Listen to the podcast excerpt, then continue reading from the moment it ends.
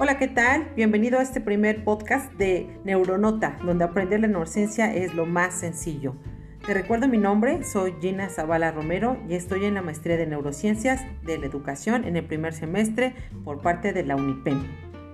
El cerebro recuerda lo que le ha emocionado. David Bueno. ¿Puedes recordar tu primer día de la escuela? ¿O qué tal tu primer amor? ¿Qué me dices de la vez que cometiste el oso grandísimo frente de alguien que te gustaba? ¿O por qué nunca aprendiste nada en esta materia? Hoy, en este podcast, hablaremos del cerebro emocional en dos episodios.